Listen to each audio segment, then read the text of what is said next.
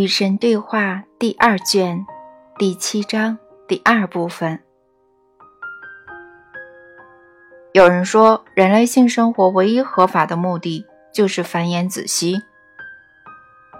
胡说八道！繁衍子息是大部分人类性经验的快乐后果，而非其逻辑前提。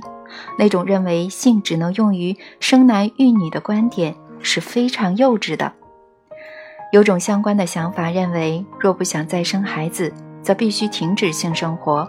这种想法比幼稚还糟糕，它违背了人类的本性，而那种本性可是我赐予给你们的。性表达是一种永恒的吸引过程和有节奏的能量流，不可避免的结果。生活中的一切都是由那种能量流驱动的。我给万物灌输了一种能量，这种能量将它的信号发送到全宇宙，所有的人、动物、花草、岩石、树木，所有有形的东西，都像无线电发射器那样放射出能量。现在你正从你所处的位置向四面八方送出能量，放射能量。这种能量就是你以电波的模式向外移动，这种能量离开你，穿过墙壁，越过山脉，经过月球，直到永恒，它永远、永远不会停止。每个你有过的想法都会影响这种能量。假如你想念某个人，而对方又足够敏感，那么他或她就能够感受到你的思念。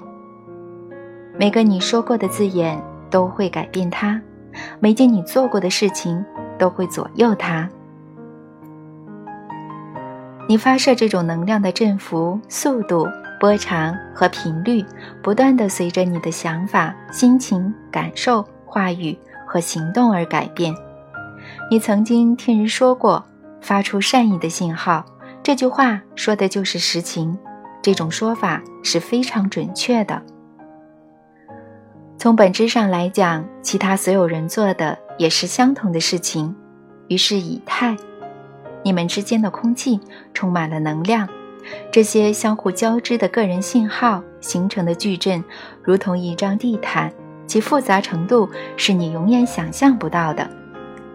这种编织物便是你们生活在其中的复合能量场，它十分强大，影响到万事万物，包括你。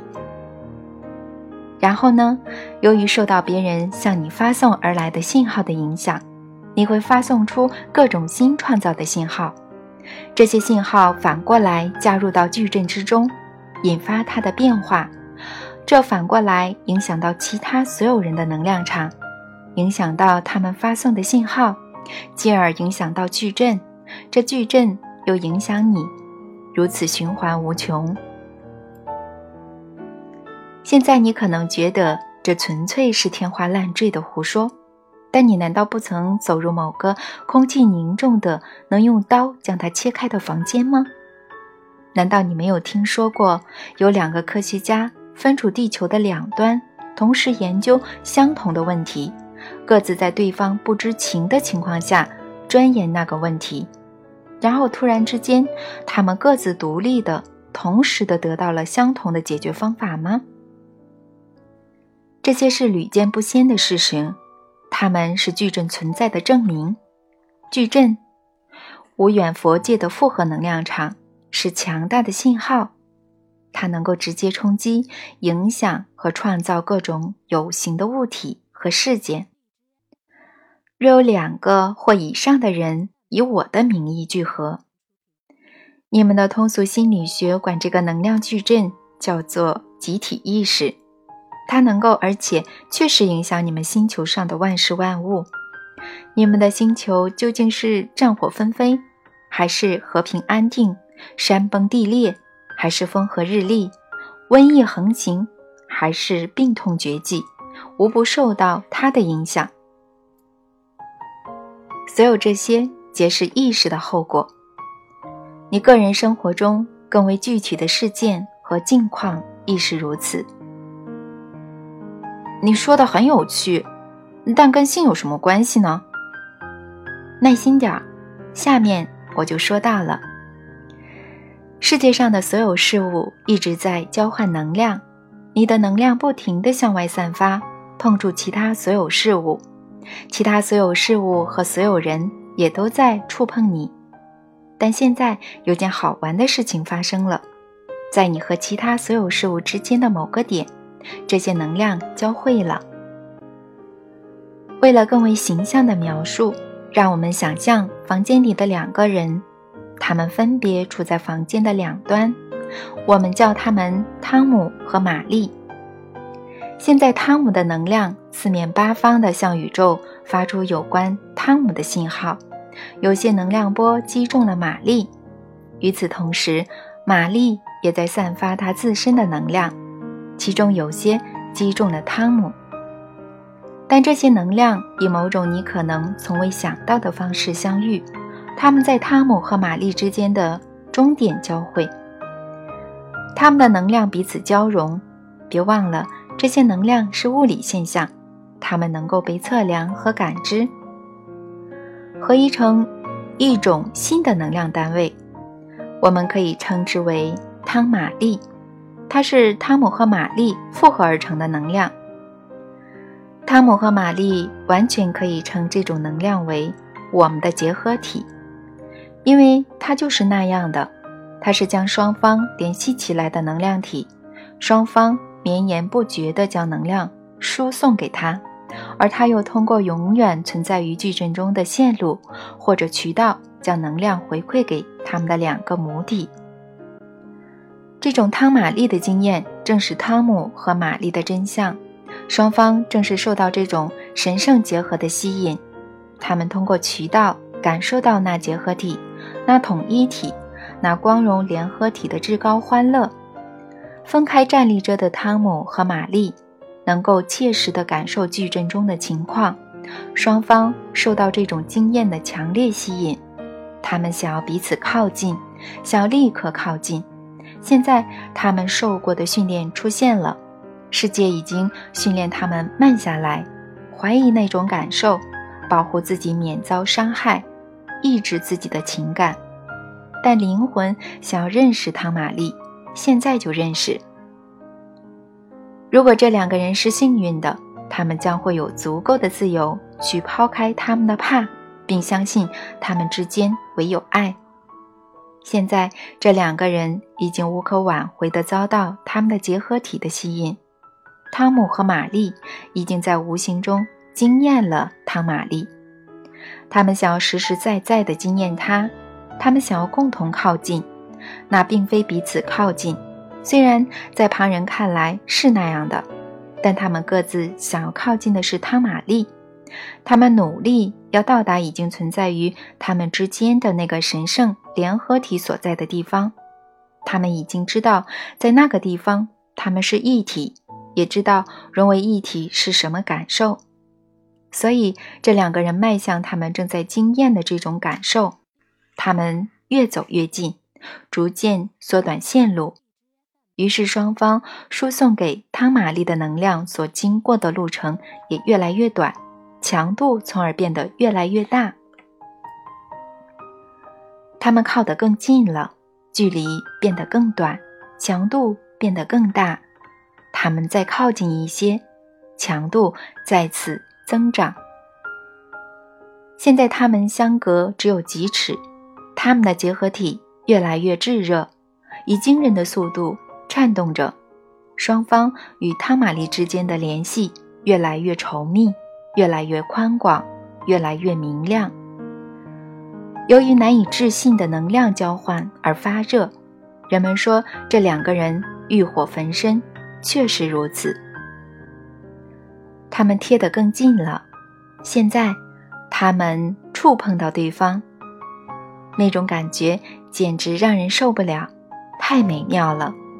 在相互碰触的刹那间，他们感受到了汤玛丽的所有能量，他们的复合体虽有那种浓密而仇恨的统一实质。如果你让自己处在最敏感的状态，当你们相互碰触时，这种美妙而圣洁的能量会令你感到站立，有时候这种站立会走遍你全身，或者当你们相互碰触时，你会感到火热。这种火热也可能会袭遍你全身，但它主要集中在你的丹田以及能量中心深处。能量在丹田中燃烧的特别强烈。现在可以说，汤姆和玛丽都为对方而发热了。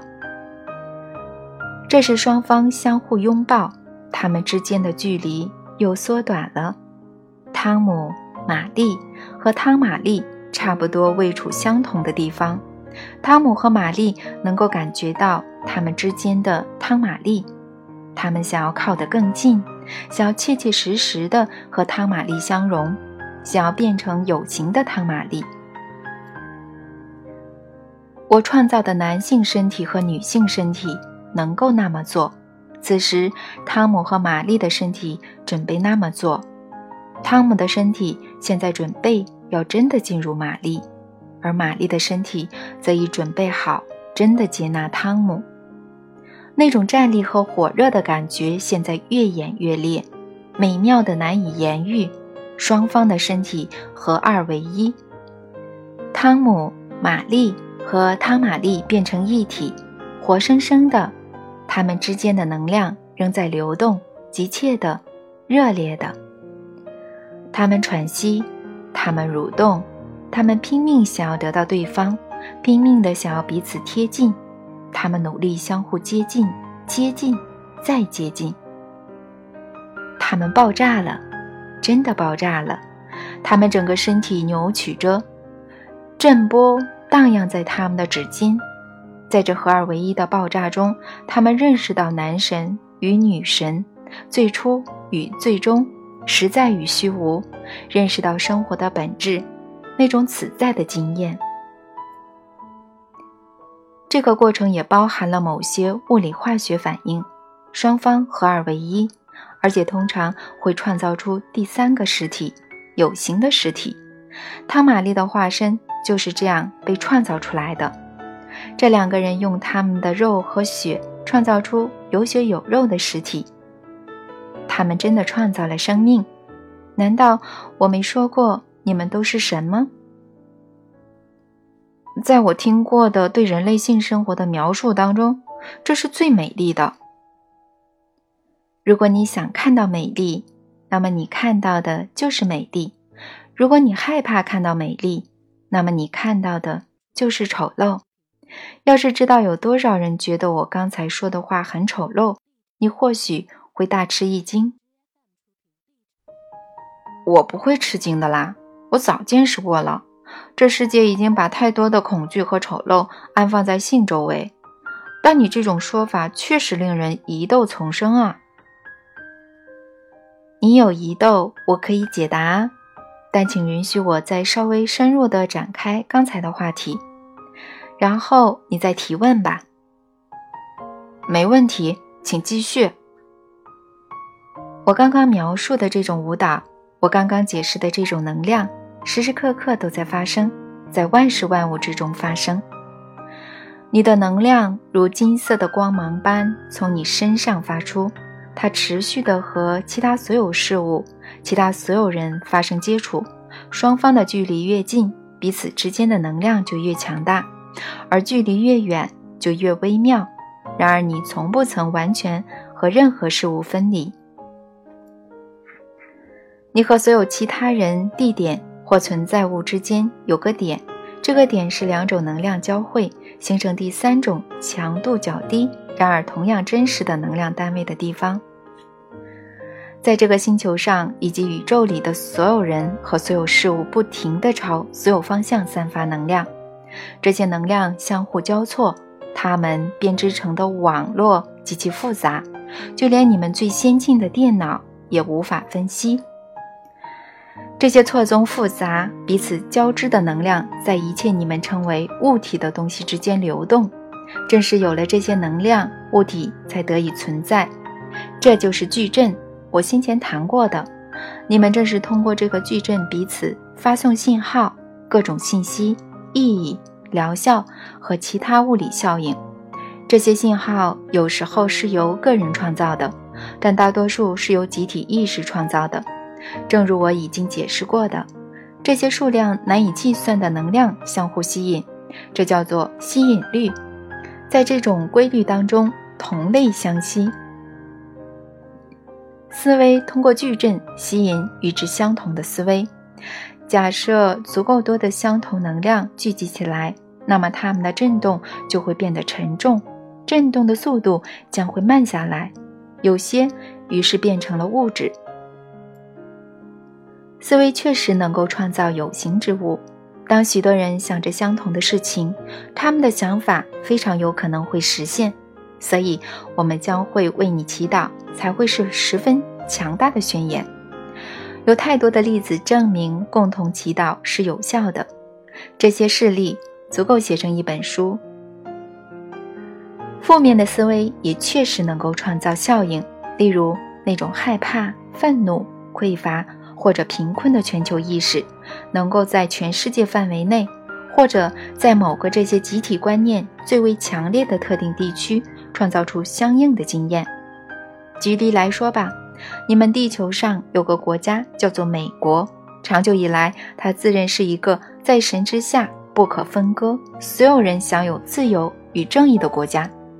该国能够成为地球上最强大的国家，绝对不是偶然的。然而，该国如今逐渐失去他曾费尽心血所创造的一切，这也并不令人意外。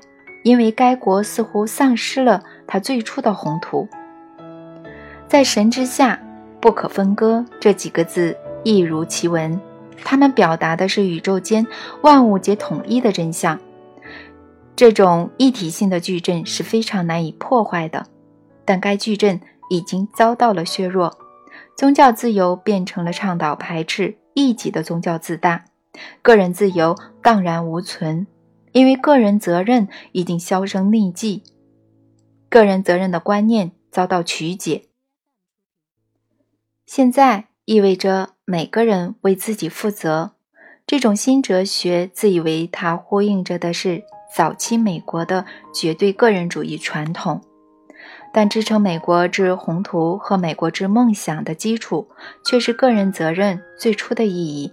它最深的意涵和最高的表达。只能在同胞之爱中找到。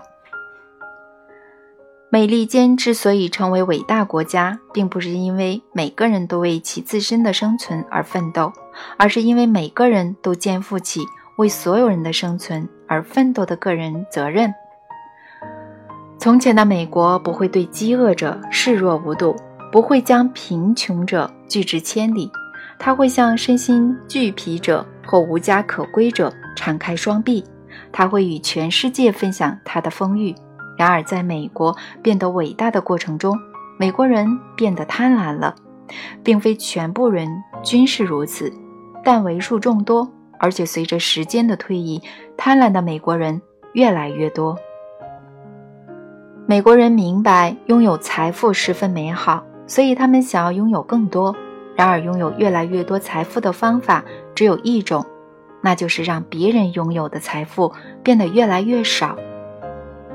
于是，贪婪取代慷慨，成为美国的国民性。同情穷苦者的人也变得越来越少。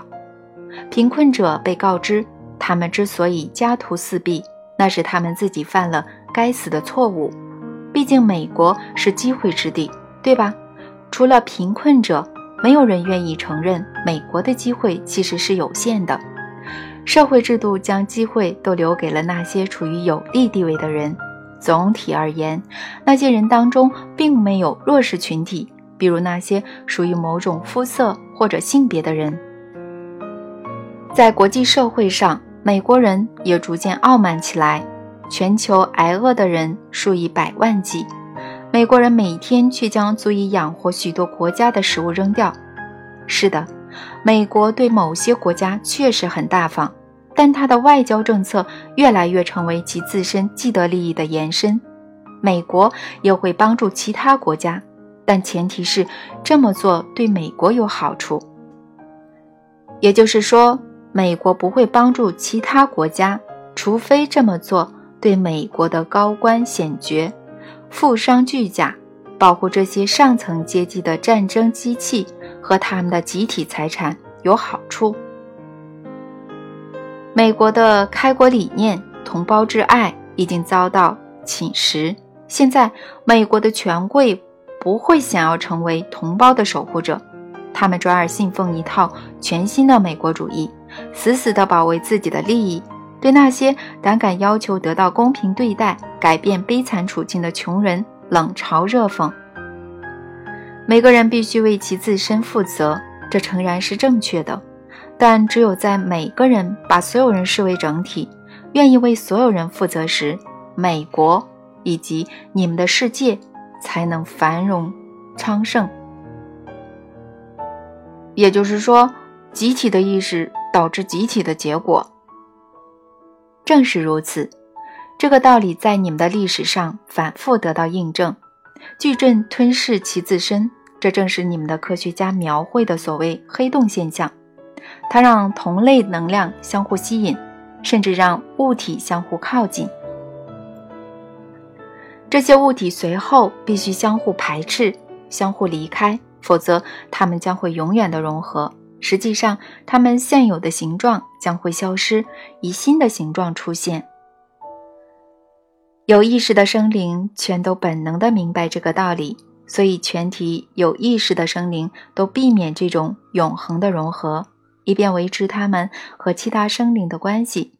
如果不这么做，他们将会融进所有其他生灵之中，并惊艳到永远的一体状态。我们正是从这种永远的一体状态中走出来的。离开这种状态之后，我们不断的重新被它吸引。这种来回往复的运动是宇宙的基本节奏，万物均处于这种运动当中。而所谓性，就是神人合一的能量交换。你不断受到他人的吸引，这种引力推动你去和他人以及矩阵里的一切统一。然后呢，在统一的时刻，你又有意识地选择了避开这种统一，你选择了脱离它，以便能够惊艳它。因为你若是成为统一的组成部分，你将无法认识到它便是统一。原因是你不再认识分离，也就是说，若要认识到其自身便是宇宙间的一切，神必须认识到其自身并非宇宙间的一切。通过你以及通过宇宙里每个其他能量单位，神认识到其自身是全体的部分，从而能够通过其自身的经验认识到其自身的便是全体的全体。唯有通过经验非我，我才能经验到我。然而我即非我，所以你应该明白这种神圣的二元论。因而，我才会宣称我就是我。正如我说过的，这自然的循环往复，这宇宙的自然节奏，是一种典型的特征。它属于所有生命，包括那种在你们的实在中创造生命的运动。你们仿佛受到某些急切力量的推动，拼命地贴近对方，然后却又彼此分开，然后迫切地再次相互靠近，再次分开，再次饥渴的、激烈的、迫切地寻求彻底的结合。结合、分离、分离、结合、结合、分离，你们的身体就这样舞动着。这种运动是如此简单，如此本能，乃至你们根本无需刻意为之。有时候你们会自动跳起这种舞蹈，你们无需告诉身体怎么做，在生命的催促之下，他们会直接进行这种运动。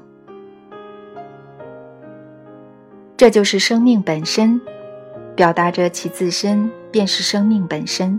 这是在其自身最亲密的经验中制造新生命的生命本身。所有生命皆以这种节奏运转，所有生命全都拥有这种节奏，所以全部生命的蕴含着神的温柔节奏。你们称之为生命的周期。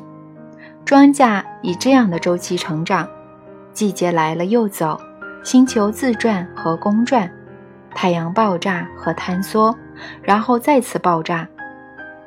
宇宙吸气和呼气，所有这些无不以与神以及全体的频率相符的周期、节奏和振幅而发生着。因为神便是全体，神便是一切，除了神，宇宙间别无所有，而一切存在于过去，存在于如今，亦将存在于将来。你们的世界将永无末日。阿门。